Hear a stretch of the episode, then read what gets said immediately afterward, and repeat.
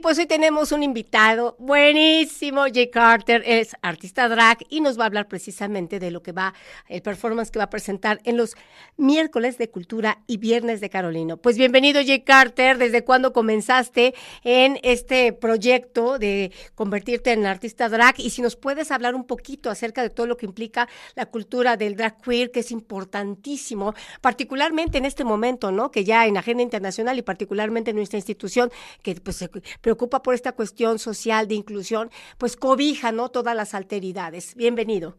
Bienvenide. Hola, muchas gracias. Mi nombre es Jay Carter. Llevo casi tres años haciendo este bonito arte. Empecé un mayo, todo con motivo de que yo era bailarín de, de muchas chicas que hacían drag. Entonces me empezó a llamar la atención y de, de, la nada una de mis chicas me dijo, oye, ¿qué te gustaría este, experimentar este, en lo del drag? Y fue como, pues me parece. Entonces me aventó literal este, me maquilló una vez y me dijo, me gusta, lo dejé de hacer un poquito hace un año por lo de la escuela, motivos de pandemia, todo eso. ¿Qué estudias? Este Administración turística en BUAP. Ah, genial. Sí, sí, sí. ¿Y cómo ha sido Entonces, combinar eh, la cuestión, digamos, académica de estudiar administración y la otra parte? Porque evidentemente toda la estética, el pensamiento, la filosofía, el posicionamiento ético, político de lo que implica lo drag, queer, queen, king, ajá, pues demanda como evidentemente muchísimos elementos, no solamente de producción, sino de discursos, de lecturas, de referentes. Y por otra parte, considerando, digo, fuera de, de, al margen de todo prejuicio, pues de pronto uno puede pensar, ¿no? Bueno, administración nos resulta a lo mejor quizá algo mucho más formal. Entonces, ¿cómo se da esto que pareciera una antítesis que sin embargo tú eres un ejemplo de la inclusión, de las alteridades y de cómo la universidad se ha diversificado? Claro, fíjate que es un, este, un problema grande en saber dividir tu vida personal con tu personaje drag, porque al final claro. del día eres un personaje, eres un artista y, y, la gente no sabe lo que hay detrás de ese artista. Detrás de, de Jay está Javi, que, que, se prepara todos los días en la universidad y es un, un choque de pensamientos políticos, religiosos, culturales, tanto de Javi como de Jay. Es como un pelear con un alter ego pero hay que saber mediar para que se haga un balance perfecto entre los dos.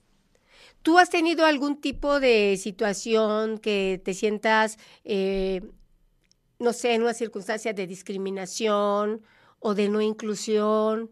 Porque de alguna manera, pues, eh, todas estas alteridades y toda la comunidad que nos permite como eh, dar cuenta, ¿no? De la importancia, de la relevancia de todas las posibilidades, tanto lo que tiene que ver con posicionamientos de género, de identificación sexual, de cómo uno ejerce su sexualidad, de cómo hay esta performatividad o transperformance, que es algo que trabajé en la tesis doctoral, la transperformatividad que tiene que ver con la performance y la transformación en acto a través de, por ejemplo, esta estética de lo drag.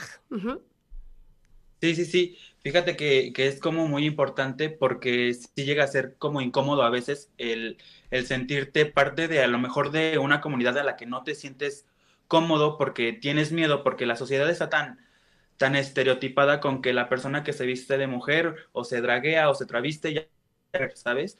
O sea, la gente como que pone un alto y a veces no, es como un poco difícil entablar amistades, pero actualmente me rodeo de personas que tengan un pensamiento diferente, que me hagan sentir incluido e incluida en lo que me gusta hacer y en lo que amo. Y parte de ello pues son mi familia y amigos cercanos. Y yo siento que eso es lo más importante, como empezar a rodearte de personas que te quieren y empezar con esa cultura, porque al fin y al cabo es educar a las personas que no conocen de este arte uh -huh. y poco a poco se va extendiendo.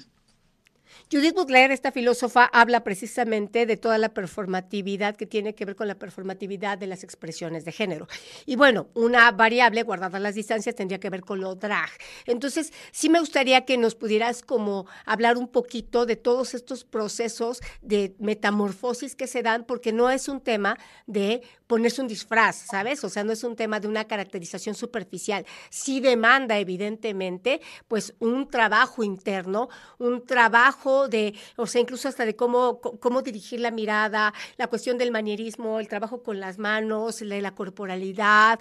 Entonces, no, no, sé si nos quieras compartir un poquito más de todo este proceso para que no sea una cuestión de nada más, o sea, me pongo la peluca, el maquillaje, la pestaña postiza, sino que pasa por un proceso de caracterización muchísimo más profundo, porque en efecto, cuando hablamos de un personaje, la raíz de la palabra persona, personaje, personalidad viene de máscara desde los griegos. Entonces, al uno investirse de esa otredad, pues evidentemente se metamorfosea. Por eso hablaba de este concepto, ¿no? Que trabajamos ahí en, en, la tesis doctoral, de la transperformatividad. Adelante, Jade. Así es. Fíjate que es un, un, una cuestión interna muy difícil, ¿sabes? Desde que descubres que te gusta hacer drag, de tus estereotipos propios, rompes con esa educación de casa. Sí, sí, sí, rompes con esa educación de casa que, que eres hombre y hombre te quedas. No te puedes vestir de mujer, no te puede gustar el color rosa, nada femenino, eres hombre y se acabó. Afortunadamente en la hay muchas campañas, la ropa no tiene género, ajá. Sí, gracias. El, punto es ahorita que, que llega ese, esa cuestión interna precisamente de, de batallar con tus miedos, ¿no? O tu educación, tus estereotipos, porque nosotros mismos nos hacemos estereotipos de, de la educación anterior, pero es un, un, desarrollo complejo desde encontrar tu estilo, eh, tu rostro, porque no es solo maquillarte por maquillar, debes encontrar tu estilo, tu rostro, que te haga ver a lo mejor más finita, o tu forma del ojo, eh, de qué color tu cabello, este, tu pestaña, qué tan grande. Tienes que diseñar bien lo que quieres transmitir, porque pues hay muchos tipos de drag, o sea, el drag rompe completamente estereotipos y no solo tienes que ser bonita, o sea, puede ser este, dar miedo, este, ser una draga que, que de comedia, stand-up. El drag no tiene límites y cada quien este, entra en un constructo, por así decirlo, claro. a donde se quiere dirigir. Oye, está excelente. Y entonces, ¿vas a presentarte dentro del programa de miércoles de cultura y también en viernes de Carolino? ¿O qué día exactamente para nuestros televidentes y radioescuchas eh, te podemos, o sea, conocer ya en vivo, in situ? Porque evidentemente toda esta producción pues, resulta súper atractiva. ¿Y cómo es que tú haces tu performance? Claro, claro. Vamos a estar este viernes 17 de febrero en, en el Carolino presentando diversos shows. Somos un cast completo de dragas poblanas, eh, completamente poblanas. Eh, viene una invitada especial que es Mash, pero todo, cada quien va, tiene un estilo diferente. Fue, por eso se eligió el cast así, porque cada draga tiene una personalidad diferente y creo que eso es lo interesante de este Viernes de Carolino, que no solo se estereotipe que, que somos nada más de la vida nocturna, de antros, ahora que se eduque a la gente precisamente con este Viernes de Carolina a las 4. Me parece excelente y precisamente eh, estos programas que eh, se han dado a través de la Vicerrectoría de Extensión y Difusión de la Cultura, y de hecho, bueno, este es el espacio natural donde precisamente hacemos la difusión, la divulgación de todos los eventos, pues nos habla de cómo se ha expandido, se ha abierto el diapasón de todas las posibilidades que tenemos de los espectáculos, performance, obras de teatro, hay presentaciones de libro, exposiciones, conferencias, este, stand-up comedy, eh, no sé, coreografía, eh, danzas étnicas, en fin, y ahora esta posibilidad, ¿no? Que implica, lo mencionaba, la alteridad de lo drag, pues nos, nos hace evidente precisamente, no solamente de esto que estamos mencionando, de la inclusión y de todas las posibilidades. Y bueno, quisiera destacar que aquí ha habido eh, constantemente compañeros que precisamente se han dedicado al estudio académico, ¿no? O sea, también con, con estudios doctorales. Por ejemplo, está la Semana de la Diversidad, que es importantísima, ¿no? Y que es ya parte de la agenda universitaria. Entonces, precisamente toda esta serie de, eventos, eh, tanto académicos como artísticos, eh, como de impacto social, ha generado, ¿no? Que haya una cultura muchísimo más abierta, de tal manera que eh, podamos como respetar, comprender, incluir a todas las posibilidades de expresión que tenemos como seres humanos. Entonces, sí, sí estamos de acuerdo que si bien es cierto que ha costado, ¿no? Y de pronto algunas ciudades que pueden ser más tradicionales, como en algún momento lo fue Puebla, afortunadamente ya hemos evolucionado mucho en ese sentido, pues cada vez hay como más, digamos, apertura precisamente para estas expresiones, además tan, tan pues tan estéticas, ¿no? Porque no sé cuánto tiempo, por ejemplo, eh, yo he trabajado con, compañeros que hacen travestismo y recuerdo que para que se pusieran todo, todos los aditamentos para dar la, corporalidad eh, donde se feminiza el cuerpo, o sea, cuando empezaron eran tres horas, ¿no? y ayudándose.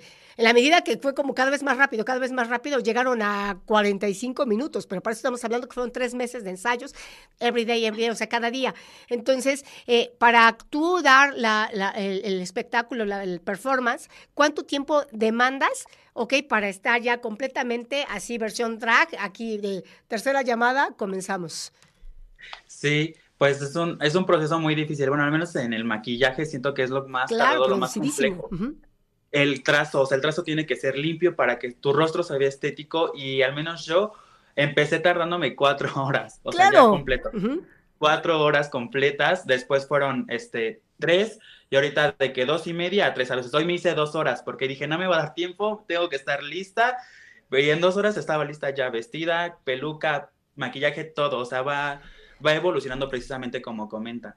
Ahorita que, te refieres a ti, en femenino esto es importante porque en realidad estos programas también nos sirven, ¿no? Para cultivar a nuestros radioescuchas y televidentes. Entonces, en, cuando estás eh, eh, caracterizada, entonces uno se dirige a ti en femenino. Y, por ejemplo, en, en tus clases, ¿cómo, ha sido con tus compañeros? Porque digo, es como dice educando, ¿sabes? Porque de pronto muchas personas de pronto no saben cómo, cómo dirigirse, ¿sabes? O sea, también eso esa, esa parte de la otredad de las personas que estamos como entrando en esta nueva cultura, pues de pronto estos son unos momentos este, como de intercambio que nos pueden ayudar a todos, ¿no? Sí, sí, sí. Pues Mira, yo siempre en drag no he tenido problema con que me llamen con un pronombre neutro o ella, no, no tengo problema. Y en civil, pues también neutro o él. Por lo regular no trato de no encasillarme este, para que la gente se le haga cómodo, tanto a mí como a se, se me haga cómodo, el cómo se refieren a mí. Porque, bueno, sí, luego suele que, que era como me encasillaba en no, no, no, soy él y soy él y soy él y soy él y llegaba como un problema. Tú te decías a ti en esta cuestión de lo que de pronto se puede llamar como disforia de género, ¿sí? Así es. O sea, tenía yo ese problema que no me gustaba que me llamaran por femenino, aún haciendo drag, porque no, o sea, se me, yo lo veía mal. Pero llegó un punto en el que aprendí como a entender esa parte, amar la persona que soy, y pues es mucho más fácil irse aceptando, ir, ir como acomodándose con, contigo mismo. Sí, con la identidad de género inclusive de pronto eh, denotada por la propia caracterización, ¿de acuerdo? Entonces, oye, pues este, un súper gustazo conocerte, y ojalá no sea eh, la última vez que te tenemos aquí en la cultura desde la UAP. Por favor, eh, ¿nos puedes compartir tus redes sociales ya para cerrar esta sección? Claro, claro. En Instagram estoy como J Carter, J-Carter01. Ahí vamos a estar blogueando todo este gran proceso del viernes de Carolino, que ahorita ya están las historias, invitados y todo, en J, eh, Carter. Recuerden, Jay Carter, y agradezco mucho el espacio y la oportunidad y un gustazo de igual manera. Jay Carter, pues la cultura desde la WAP es tu casa. Nos vemos pronto. Muchas gracias.